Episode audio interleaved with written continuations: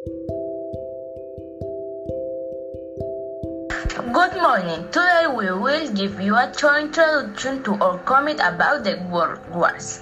The First World War, formed called the Great War, was a warlike confrontation centered in Europe that began on July 28, 1914, and ended on November 11, 1918, when Germany asserted the terms of the armies. II was a global military conflict that took place between 1925 and 1945. Multi of the national of the working were involved in inclusions at the great power groups into a power military analysis they alien of the Second World War and the Axis power.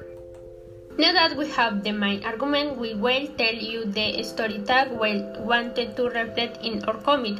The story of Charlie Jim Chet tells all Chet escaped with her mother from the ghetto of Holocaust Poland shortly after escaping.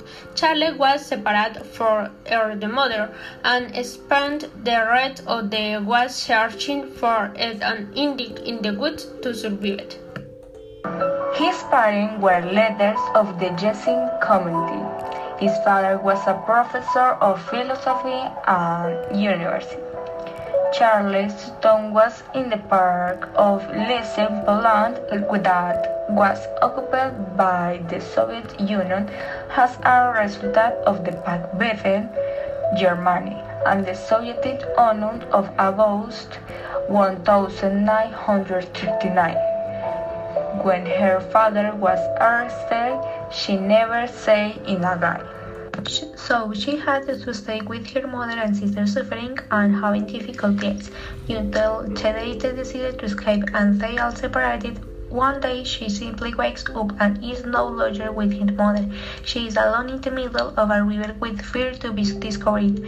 She had to learn to survive during the war and she is a witness to great pain.